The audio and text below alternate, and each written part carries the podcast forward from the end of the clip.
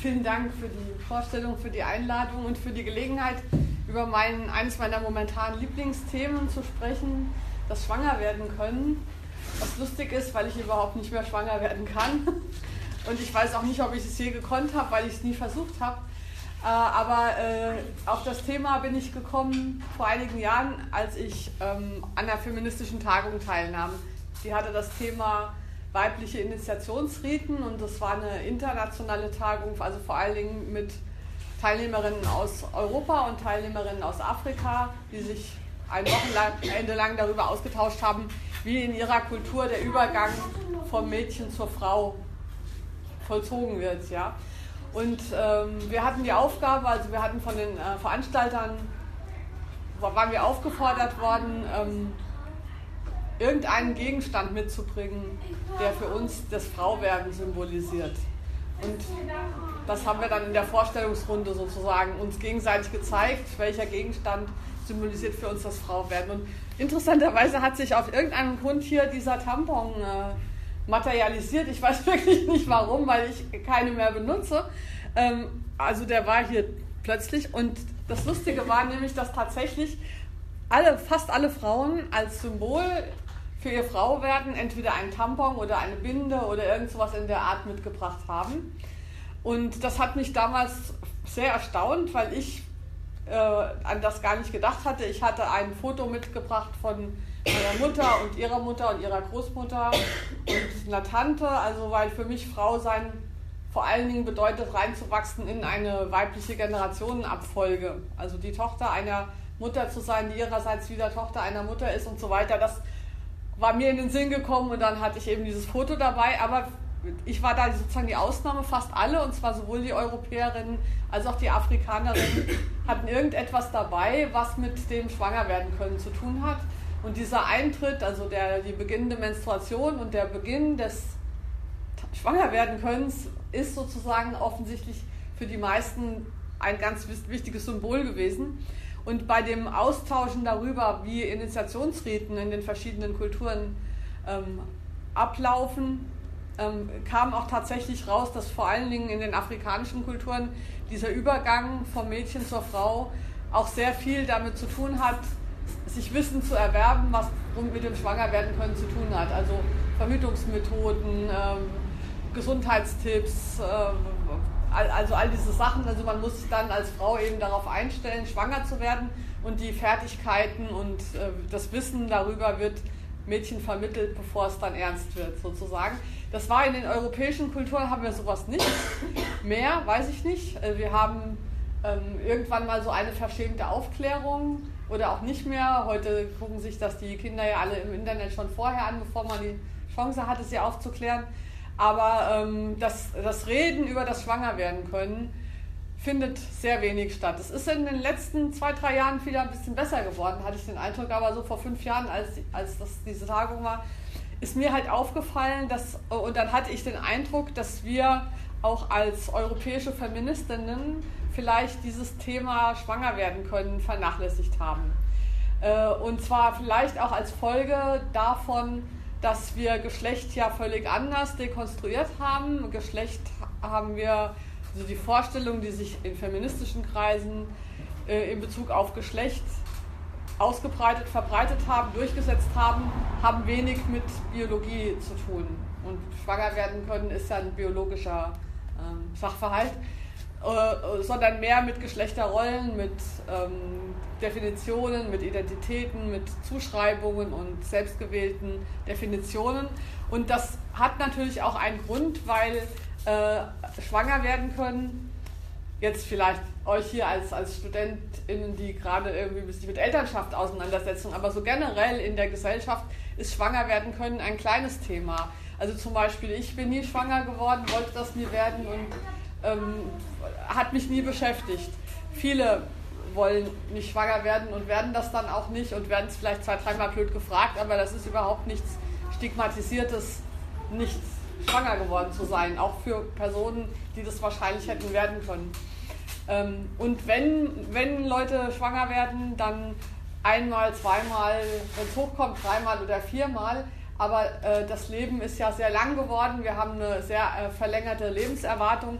Das heißt, dieser Abschnitt des Schwangerseins ist auf jeden Fall ein kleiner im Vergleich zur gesamten Lebensdauer und äh, von daher auch klein in der Wichtigkeit in Bezug auf, äh, auf die Herausbildung von Geschlecht. Also fast alles, was wir zum Beispiel in unserer Kultur über Frauen sagen, hat nichts mit schwanger werden können zu tun, sondern eher mit Körperformen, mit Schönheitsvorstellungen, mit gesellschaftlichen Rollen. Also zum Beispiel so, so Zuschreibungen, wir sind nicht so aggressiv wie Männer oder Kleider, Kleidungsstücke wie hochhackige Schuhe oder ähm, besonderer Schmuck oder sowas, das sind ja alles Sachen, die in keinem Zusammenhang mit, mit schwanger werden können oder nicht stehen.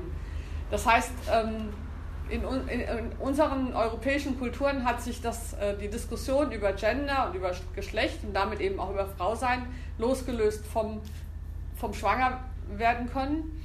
Und das ist vielleicht eben in Kulturen, wo sehr viele Schwangerschaften sind und die Lebenserwartung nicht so hoch ist, anders. Und war wahrscheinlich auch früher in Europa anders, ähm, als wenn eine Frau zehn Kinder bekommt in ihrem, ihrem, Leben und nur 40 Jahre alt wird, ist sie praktisch ihr ganzes Leben über schwanger. Ja? Das heißt, das Faktum des Schwangerwerdenkonns hat einfach lebensgeschichtlich dann eine große Relevanz, was sie für Frauen heute und hier eben nicht hat. Ähm, aber äh, es ist eben doch nicht völlig bedeutungslos. Und dann kurz nach dieser, nach dieser Tagung, als ich dann darüber angefangen habe, müssten wir eigentlich wieder mehr über das Schwangerwerden können reden. Seither äh, fallen mir ganz viele Punkte auf, wo es eigentlich wichtig wäre. Und äh, ein Punkt war zum Beispiel, dass kurz danach zwei feministische Mädchenbücher entstanden sind, also Bücher, die sich an Mädchen zwischen 10 und 18 richteten und alle möglichen Tipps geben, was mit dem Leben so ist, ja, also was sie machen können, sollen, nicht müssen und so weiter. Und äh, die Möglichkeit, schwanger werd, werden zu können, war sozusagen völlig nebensächlich dabei. Es gab natürlich einen großen Abschnitt über Verhütung, aber man musste als Mädchen beim Lesen dieser Bücher den Eindruck haben, ähm, schwanger werden hat eigentlich nur den Sinn verhindert zu, also schwanger werden können hat nur den Sinn verhindert zu werden, indem man aufpasst, das nicht zu werden, ja so. Aber äh, es, es war gar nichts, keiner, kein, kein, kein positiver Bezug dazu.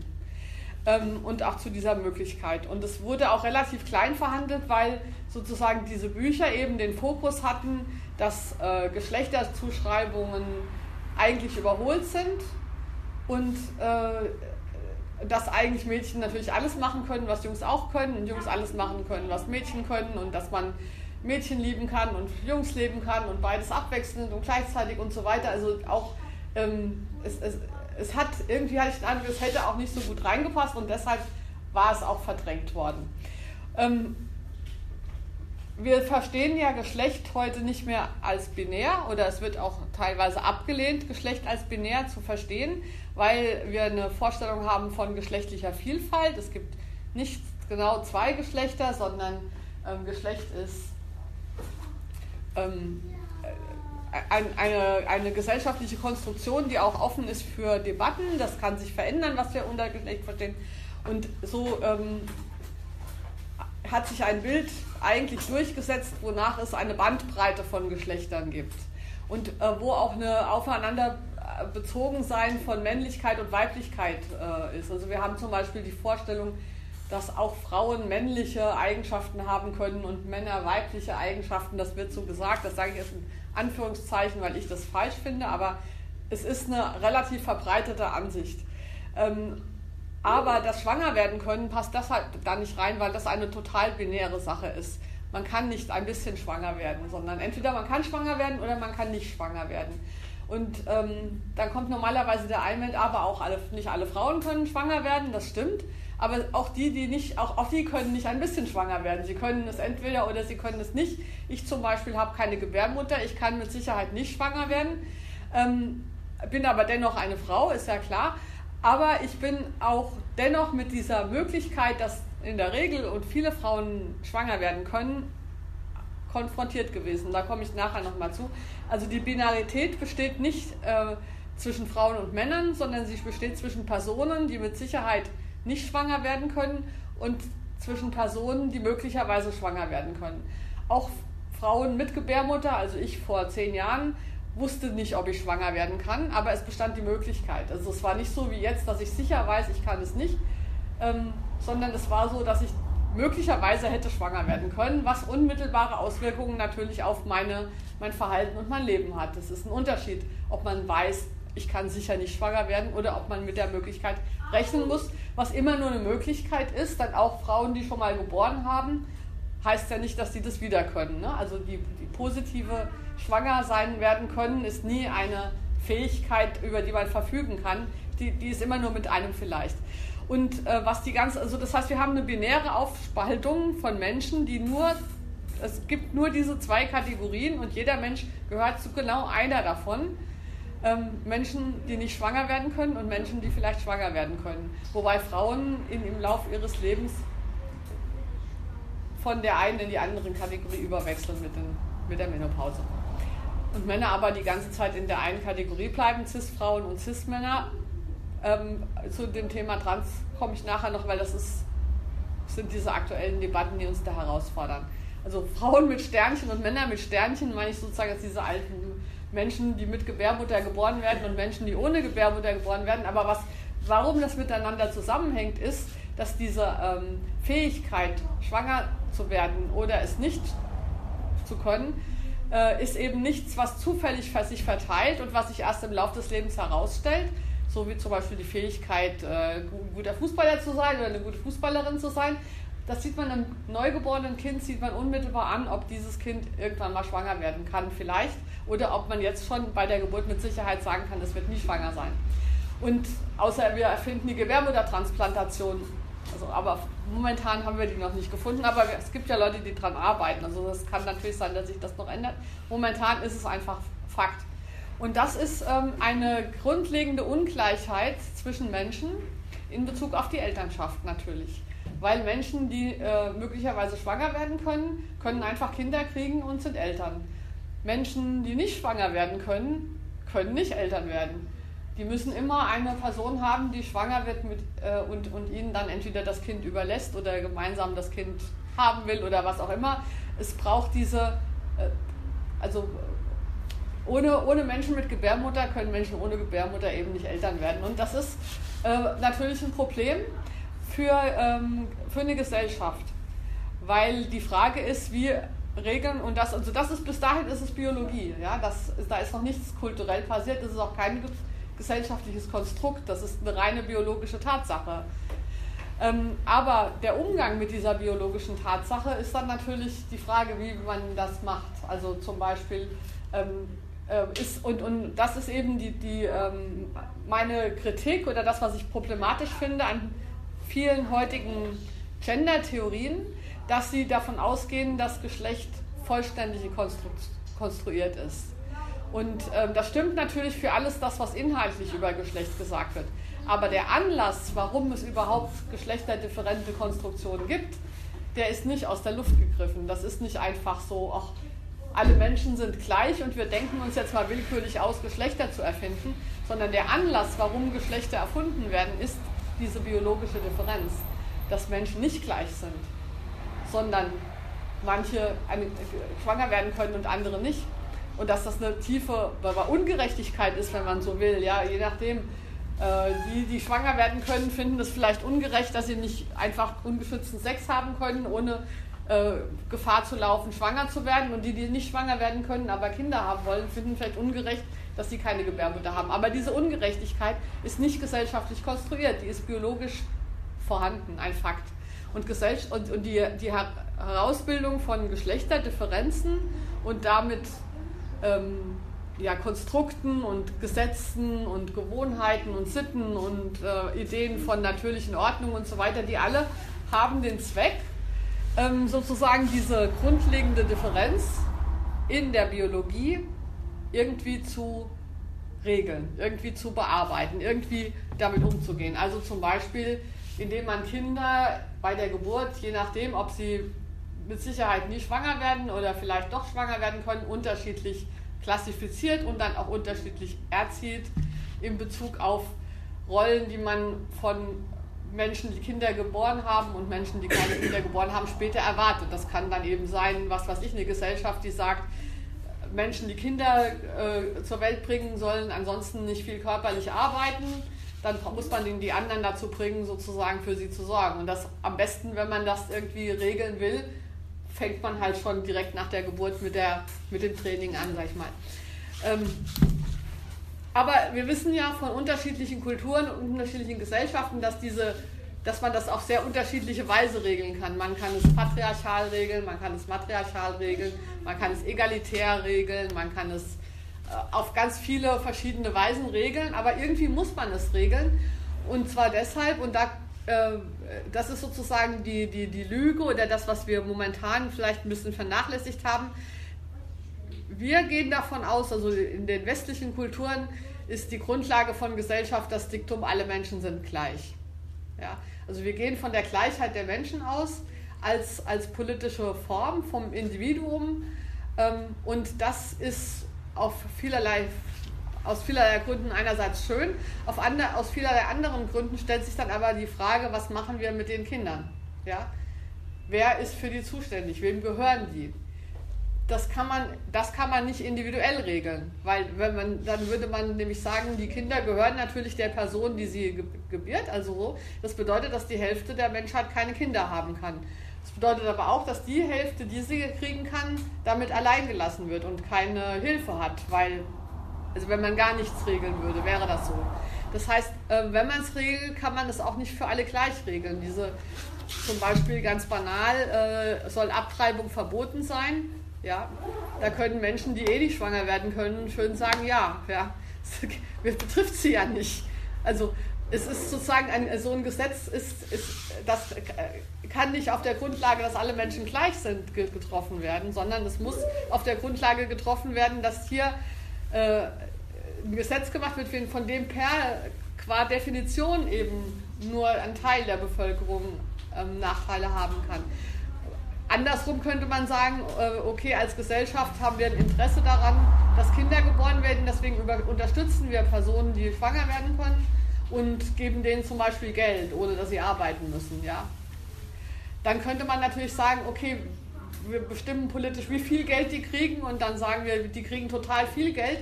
Dann könnten wieder andere sagen, ich kann aber gar nicht schwanger werden, ich habe also nie die Möglichkeit, an dieses Geld zu kommen oder so. Das heißt, diese Gerechtigkeit oder Ungerechtigkeit in Bezug auf allgemeingültige Regeln, wie die Gesellschaft mit Kindern umgeht, sind äh, immer äh, potenziell konfliktträchtig zwischen diesen beiden Sorten von Menschen. Und um dieses Dilemma zu umgehen, haben westliche Gesellschaften das erfunden, was wir heute die heteronormative Matrix nennen, nämlich dieses Problem der Ungleichheit kann man einfach umgehen, indem man von jeder Sorte Mensch immer genau einen zusammenbindet und daraus ein Paar macht und sagt, das ist jetzt unsere Einheit. Ja? Dann hat man wieder lauter gleiche Einheiten, nämlich lauter Paare aus jeweils einer Person, die schwanger werden kann und einer Person, die es nicht kann. Und diese Paare kann man dann zur Keimzelle der Gesellschaft machen und die kann man dann alle gleich behandeln. Und ähm, das ist sozusagen die Logik äh, unserer Familiengesetze, die wir historisch bekommen haben. Ähm, und das in manchen Gesetzen steht das auch genauso drin. Das englische Eherecht im 19. Jahrhundert äh, war nämlich so formuliert, dass his husband and wife are one and that is he. Also sozusagen, ja. Ähm, es kommt dann eben sozusagen, die, äh, jede, jedes Paar hat eben nur einen Repräsentanten, das ist er. Sie ist ja, gut, dann kommen halt diese Sachen, weil sie die Kinder bekommt, ist sie so emotional, kann nicht richtig vernünftig politisch denken und so weiter, ja. Äh, diese ganzen Sachen, die man dann auf, auf dieser Grundlage konstruiert hat. Ähm, und das hat natürlich auch funktioniert. Das heißt, man kann ein Gesellschaftsmodell und ein Staatsmodell machen und sagen, ähm, ich habe lauter gleiche Einheiten, nämlich heterosexuelle Paare plus ihre Kinder und die behandeln wir mehr oder weniger gleich und wir verhandeln überhaupt nur mit dem Haupt der Familie, dem Mann und dann ist alles einfach. Und äh, das wollen wir jetzt aber nicht mehr so haben, schon seit geraumer Zeit nicht. Und wir haben auch schon ja vieles geändert. Wir haben Scheidungsgesetze eingeführt, wir, also die Möglichkeit, sich scheiden zu lassen, äh, auch von Seiten der Frauen. Also Männer konnten sich schon immer scheiden lassen, aber ähm, Frauen konnten sich nicht scheiden lassen, zumindest nicht, ohne ihre Kinder abgeben zu müssen. Ähm, weil die Kinder waren ja auch sozusagen dann, äh, gehörten ja dieser Einheit, also dem Mann. Ähm, Und äh, wir haben inzwischen homosexuelle Paare, das heißt, wir haben diese, ich finde immer total interessant, es gibt da so, und da gibt es auch dieses Tabu, über diese Differenz nicht zu reden, weil es, wenn ihr vielleicht im Internet seid, habt ihr auch diese äh, Karte gesehen, die so rumgegangen ist, als die Ehe für alle eingeführt wurde. Da stand dann drauf, was ändert sich für äh, heterosexuelle Paare, wenn homosexuelle Paare heiraten dürfen und dann war dann diese Torte und da stand auch nichts, ja. Und das ist aber nicht wahr, dass sich da nichts ändert. Ich will doch zumindest stark hoffen, dass sich dadurch etwas ändert und nicht nichts ändert. Aber äh, es ändert sich eben dadurch, dass genau diese, der Sinn der, des Paares eigentlich weg ist. Weil wir dann genau die, diese Aufgabe, die das, die Erfindung des heterosexuellen Paares ursprünglich hatte, ja nicht mehr ähm, gewährleistet werden kann. Und an dieser Stelle gibt es dann eben ein weiteres sich darum herumdrücken, wenn äh, über homosexuelle Paare so gesprochen wird, als sei es total egal, ob das lesbische oder schwule Paare sind. In Bezug auf Elternschaft und auf schwanger werden können, ist das alles andere als egal. Denn wenn ein lesbisches Paar schwanger werden kann, äh, Kinder haben will, dann können die eigentlich sogar doppelt so viele Kinder kriegen wie ein ein heterosexuelles Paar, die können ja beide gleichzeitig schwanger werden. Und also sozusagen, die können viel leichter. Das Schwangerwerden zu organisieren ist vielleicht ein bisschen umständlicher, aber natürlich weiß man sich zu helfen normalerweise. Und, ähm, aber das Schwangerwerden können ist sozusagen doppelt in doppelter Potenz da bei einem lesbischen Paar. Schwangere Paar, äh, schwule Paare können keine Kinder bekommen. Ja, das ist einfach, ähm, ist so. Und das heißt, sie müssen dann Leihmutterschaft machen oder ähm, adoptieren oder so, aber sie können äh, nicht ohne, also lesbische Paare können eben ohne staatliche Befunde Kinder haben. Das ist ein biologischer Vorgang. Da brauchen sie keine Erlaubnis oder so. Sie brauchen dann vielleicht, und wenn sie Unterstützung haben wollen oder die gleichen rechtlichen Ansprüche wie heterosexuelle Paare oder so, dann brauchen sie den Staat. Aber für den Fakt des Kinderbekommens brauchen sie kein Gesetz. Ähm, schwule Männer aber schon, weil die haben, ansonsten müssen sie irgendwo ein Kind klauen. Das ist die einzige Möglichkeit, wie sie an eins kommen könnten. Das heißt, damit schwule Männerpaare Kinder haben können, braucht es ein Gesetz, braucht es irgendwie eine gesellschaftliche Übereinkunft, wie man denen Kinder zuführt, die andere Leute geboren haben. Und das ist eine Sache, die man, glaube ich, offen diskutieren müsste. Und das geht eben nicht, wenn wir nur von homosexuellen Paaren reden, so als wäre das dasselbe. In Bezug auf Elternschaft ist es überhaupt gar nicht dasselbe. Ähm, und dasselbe gilt natürlich auch die ganze Frage, was machen wir mit Alleinerziehenden. Ähm, da ist das im Moment ja so gelöst, dass die einfach alles, alle, alle Probleme selber schultern müssen. Ja, es wird so getan, als hätte man immer noch dieses Paar, das Kinder hat und dann sich auch zu zweit darum kümmert und auch zu zweit die Ressourcen hat, Geld zu verdienen oder was auch immer man machen muss, um die Lebensressourcen zu haben. Und bei Alleinerziehenden geht man davon aus, dass sie das halt irgendwie alleine hinkriegen. Aber das ist auch äh, ja eine, ähm, ähm, ein Zeichen dafür, dass dieses alte System eben nicht mehr funktioniert. Und deshalb ähm, finde ich, dass es wichtig ist, aus einer feministischen Perspektive einfach dieses Schwangerwerden können zu durchdenken und zu diskutieren und zu fragen, wie wollen wir das haben. Und wie kann man es regeln, wenn wir es von, von Geschlecht und von Gender lösen? Also eine Möglichkeit ist eben nicht mehr von Frauen und Männern zu reden, weil mit Frauen und Männern ja, was sind gemeint? Mit Frauen sind die mit den hohen Hacken gemeint und die, die mit dem Lippenstift und mit Männern die, die Fuß. Ich weiß es nicht, aber wenn man es loslösen will von der Biologie, dann kann man ja immer noch über Personen, die schwanger werden können und Personen, die nicht schwanger werden können, sprechen. Und dann hat man äh, eben das Phänomen, dass manche ähm, Personen, die schwanger werden können, sich als Mann identifizieren.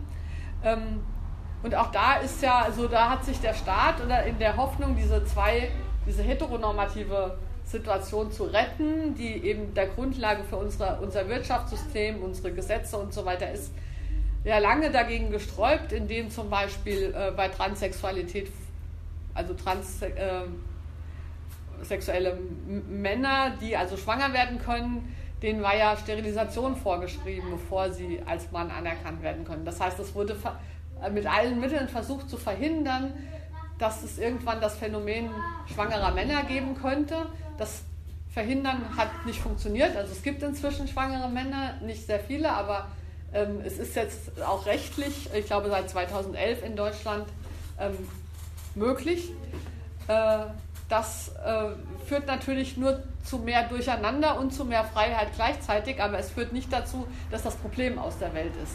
Ich zum Beispiel ähm, sind, äh, und was eben erschwerend dazu kommt, ist, dass diese äh, Geschlechterkonstruktionen, die ja, also Geschlechterkonstruktionen sind einfach deshalb so, ähm, so groß, weil sie die gesamte Gesellschaft durchziehen. Also das bezieht sich nicht nur auf kleine Teilaspekte, was man von Menschen erwartet oder nicht erwartet, sondern es bezieht sich auf, ähm, auf alles. Also wir haben unsere gesamte Gesellschaft so in diesen Ehepaaren organisiert, ja, ähm, aggressiv und harmoniesüchtig, Mathe und Fremdsprachen. Also man kann ganz vieles, ganz viele Phänomene haben wir geschlechtlich konnotiert.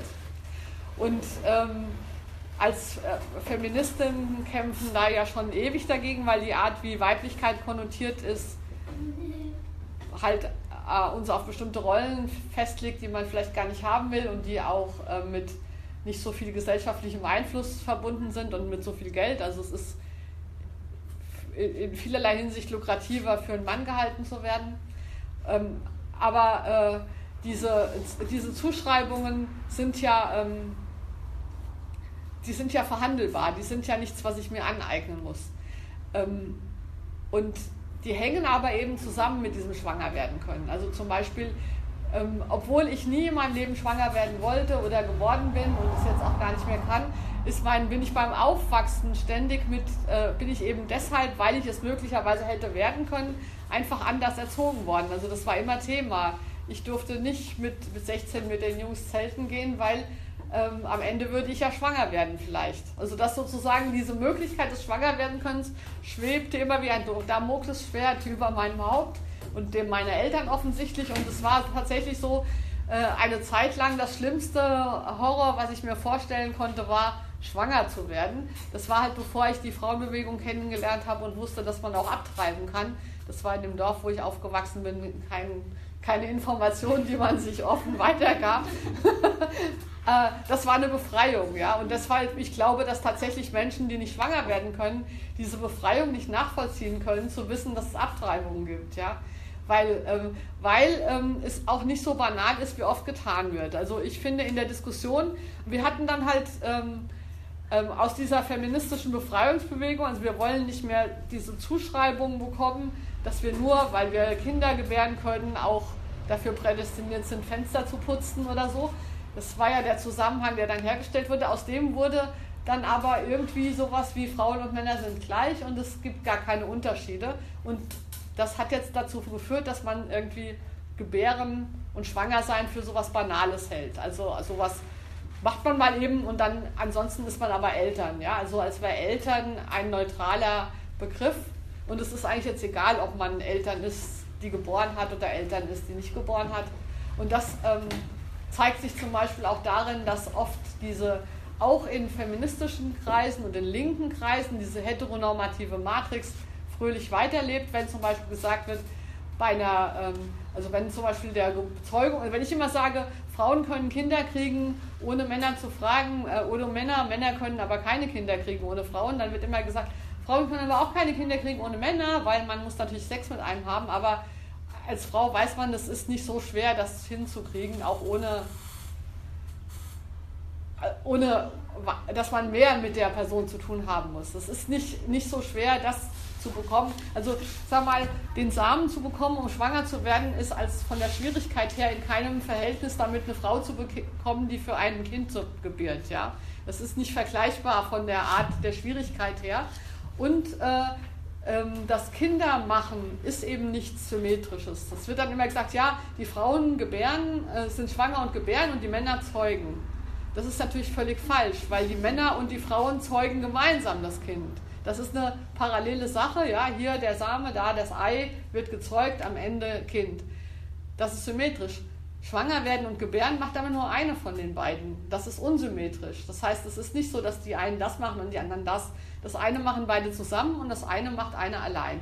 Und diese, dieses Ungleichgewicht bleibt vorhanden und ähm, muss sozusagen kulturell bearbeitet werden. Ähm, so, jetzt muss man überlegen, was ich nicht gesagt habe.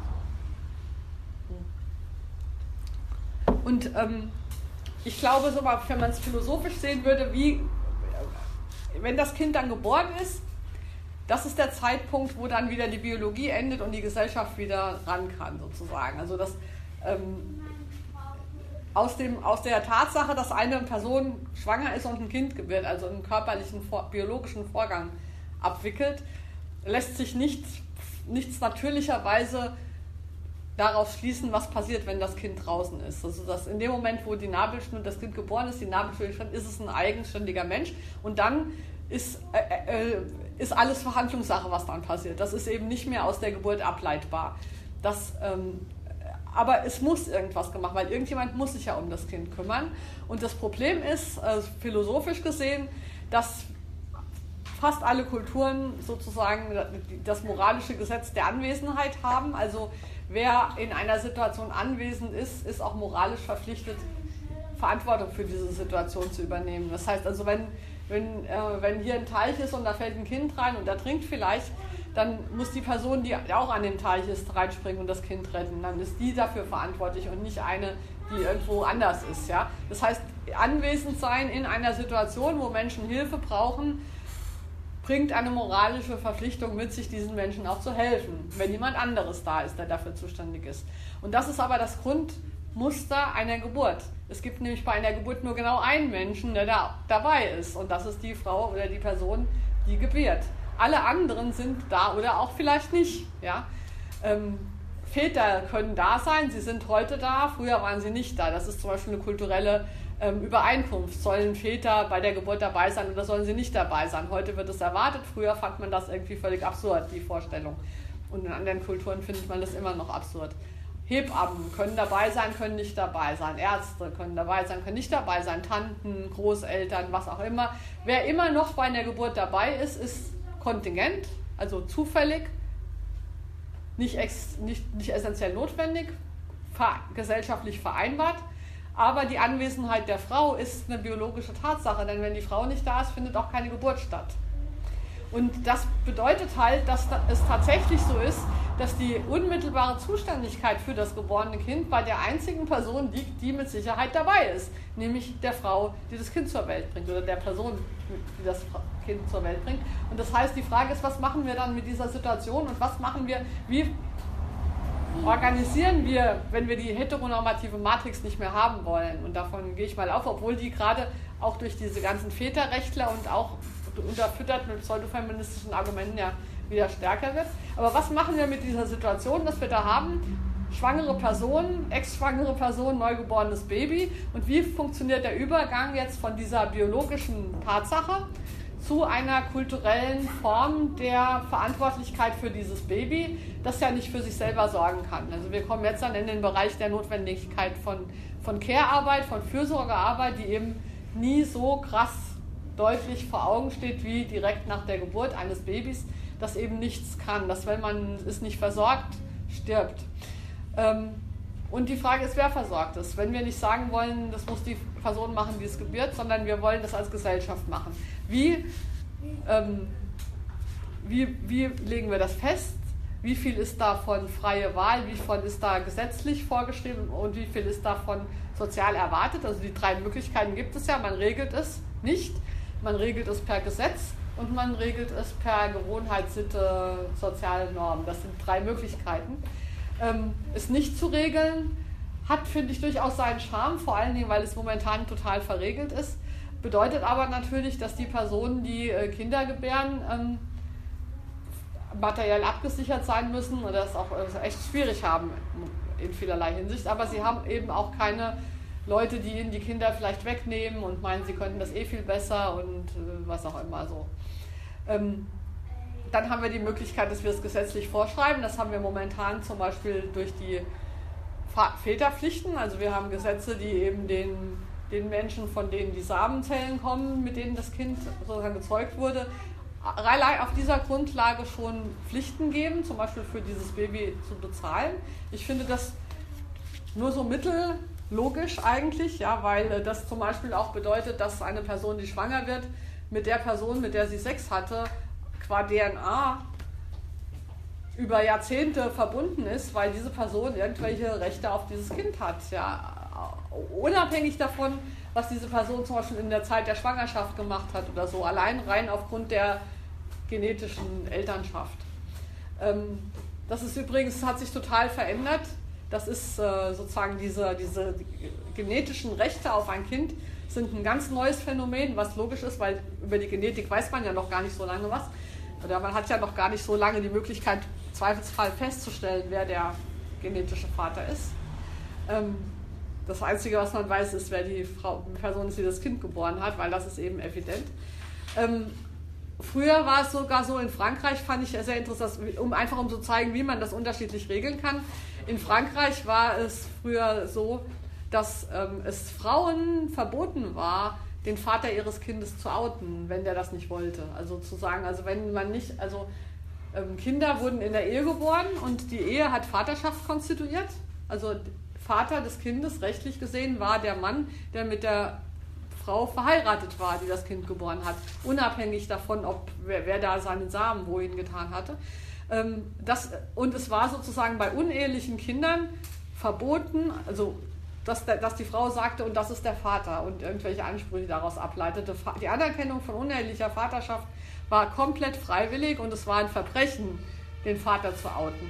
Jetzt ist es umgekehrt, wenn eine Frau sagt, ich will aber nicht sagen, wer der Vater ist, macht sie sich, also das ist jetzt heute das Verbrechen, das für sich behalten zu wollen. Ja? Also so sieht man, wie willkürlich und wie gesellschaftlich ähm, volatil eigentlich diese Rolle des Vaters ist.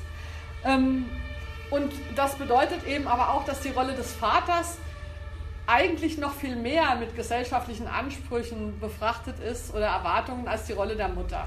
Weil die Rolle der Mutter, also da kann man, also als Mutter kann man sich zum Beispiel auch, oder als Frau, die schwanger werden kann und deswegen ähm, Ansprüche kriegt, kann man sich gut wehren, weil egal, auch wenn ich alle Ansprüche, die an mich gestellt werden, abweise und sage, nein, ich putze meinem Kind nicht jeden Tag die Zähne, nein, mein Kind darf jeden Tag Bonbons essen, nein, ich rauche während der Schwangerschaft, also alles, was man so nicht darf. Ich kann das machen als Frau und bin trotzdem die Mutter sozusagen, weil die Mutterschaft ist biologisch ähm, ein Fakt. Niemand kann mir sagen, du bist nicht die Mutter, weil du hast dich nicht wie eine Mutter benommen. Ich muss, mich, ich muss mich nichts tun, um Mutter zu sein. Ich kann alles falsch machen, sozusagen, äh, mich gegen alle Ansprüche, ich kann aber als Vater ist es nicht so. Wenn ich als Vater nicht das mache, was gesellschaftlich von mir erwartet wird, dann gefährde ich die Vaterrolle, weil die eben nicht klar ist.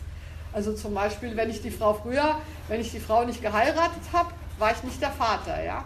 Oder heute, ähm, wenn ich nicht bezahle, na gut, mit der Genetik hat man ja so eine Pseudobiologie wieder reingebracht, aber ähm, Vaterschaft ist sozusagen, wenn ich, wenn ich mal die Frau schlage oder ähm, und das Kind schlage, dann verlässt mich die Frau und ich verliere sozusagen meine Ansprüche. Ähm, oder auch nicht. Also das ist sozusagen, oder auch nicht, das war mal der, das war mal die, der feministische Wunsch in den 70ern, dass es so sein könnte. Aber ähm, das Patriarchat ist stark und kommt uns in, in mit, ähm, mit Vaterrechten jetzt eben gerade wieder entgegen. Aber das ist aber eben auch der Grund. Das, das Patriarchat ist deshalb so stark, weil Vaterrechte notwendigerweise Rechte sein müssen. Also gesetzlich verankert und es muss eine Polizei geben und eine Justiz, die sie durchsetzt, weil sie sind eben nicht, sie haben sonst keine Grundlage außer der gesellschaftlichen Übereinkunft. Wenn die gesellschaftliche Übereinkunft weg ist, ist auch das Konstrukt weg. Und daraus ist eben entstanden ein, ein, ähm, ein ganz furchtbares Vaterbild, nämlich eben das Patriarchale. Und äh, Vater bedeutete bis vor einigen Jahrzehnten bedeutete eine Herrschaftsfunktion. Das war keine, nicht wie Mutterschaft sozusagen eine biologische Verbindung. Mutter bedeutete, diese andere Person ist in meinem Bauch angewachsen und ich habe sie dann geboren, sondern Vater bedeutete, ich habe Macht über dieses Kind. Ich habe zu bestimmen, in welche Schule das geht oder nicht. Ich habe, ähm, ich gebe dem meinen Namen, das muss meinen Namen tragen. Ich kann sagen, was das tun muss, wo es wohnt und so weiter. Und äh, diese, dieser patriarchale Vater, gut, gegen den haben wir lange gekämpft und der kriegt ja inzwischen, dann kamen irgendwann die neuen Väter sozusagen. Und diese Auseinandersetzung in den letzten Jahrzehnten zwischen dem alten patriarchalen Vater und den neuen Vätern, die ist interessant, weil da nämlich genau diese Sache verhandelt wurde, wurde wie wollen wir denn eigentlich heute und in Zukunft Vaterschaft verstehen, wenn wir sie nicht mehr so verstehen wollen wie früher.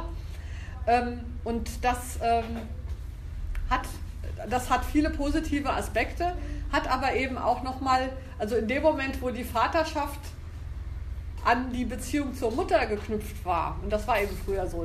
Vater war eben noch in der Regel der Mann, der mit der Mutter verheiratet war. Es gab diese Beziehung zwischen diesen beiden Erwachsenen und alles andere war ihnen überlassen sozusagen. Jetzt ist Vaterschaft, dadurch, dass wir so viele Paare haben, die sich trennen und es auch total erlaubt und akzeptiert ist, wenn Eltern, also wenn Paare sich trennen, ähm, haben wir eben das Phänomen, dass Väter oft eben nicht die Personen sind, die mit der Mutter zusammenleben. Und das bedeutet, dass, ähm, dass wir ein starkes Recht brauchen, um die Beziehung zwischen diesen Männern und den Kindern zu sichern, weil die nicht mehr durch die Beziehung zwischen den Erwachsenen ist. Also was passiert eben, das sind dann halt diese ganzen Debatten, was passiert mit der Beziehung zwischen Vater und Kind, wenn Vater und Mutter sich dauernd streiten, ja? Oder wenn die Mutter nicht will, dass der Vater das Kind sieht oder ähm, was auch immer. Diese ganzen Probleme, die gelöst werden müssen und diese Probleme, die deshalb gelöst werden müssen, weil wir, uns, weil wir die Scheidungsmöglichkeit haben, weil wir Elternschaft von Beziehungen zwischen den Erwachsenen getrennt haben. Ähm, aber diese, ähm, und das führt aber, finde ich, tatsächlich dazu, dass man in der ganzen Diskussion so tut, als wäre das dasselbe. Und das ist es eben, also dasselbe, Vater zu sein und Mutter zu sein.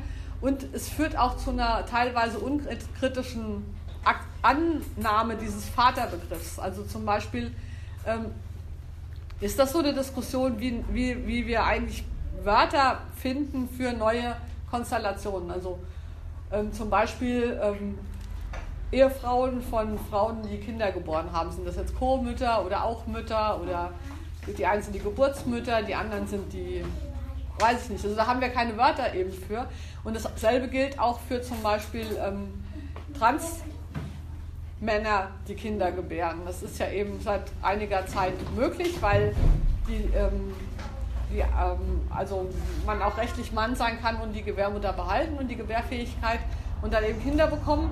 Und die, ähm, ich finde das ein bisschen creepy, wenn die sich Väter nennen, weil mit dieser Bezeichnung Vater ist zwar die Männlichkeit betont, aber man ruft ja diese ganze patriarchale Geschichte auf. Ich würde das viel besser finden, wir hätten dafür neue Wörter, die nicht diesen Rattenschwanz von Herrschaftsgeschichte hinten dran haben und so weiter. Und ähm, ein anderes Thema, wo ich finde, dass die Banalisierung von Schwangerwerden können sehr problematisch ist, ist ähm, das ähm, Ganze, was mit dem Thema Leihmutterschaft zu tun hat. Das ist ja ein riesengroßer Markt, der jetzt nicht unbedingt von ähm, schwulen Paaren ausgeht, sondern vor allen Dingen von heterosexuellen Paaren, die aber dennoch keine Kinder bekommen können äh, auf biologischem Weg. Und das sind, ähm, das sind Milliarden, die da sozusagen ähm, global, ähm, also ein Riesengeschäft.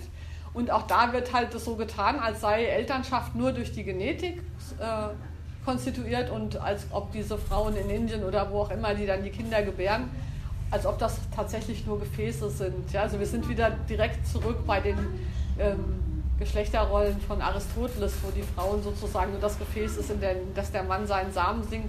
Nur dass halt das jetzt eben westliche Paare sind, die ihre befruchteten Eizellen da in andere Körper tun und warten, bis sie da drin ausgewachsen sind. Also das finde ich politisch zum Beispiel problematisch. Das wird aber auch immer so mit Freiheitsgewinn und so weiter diskutiert, ist aber auch eigentlich eine total koloniale Zugangsweise.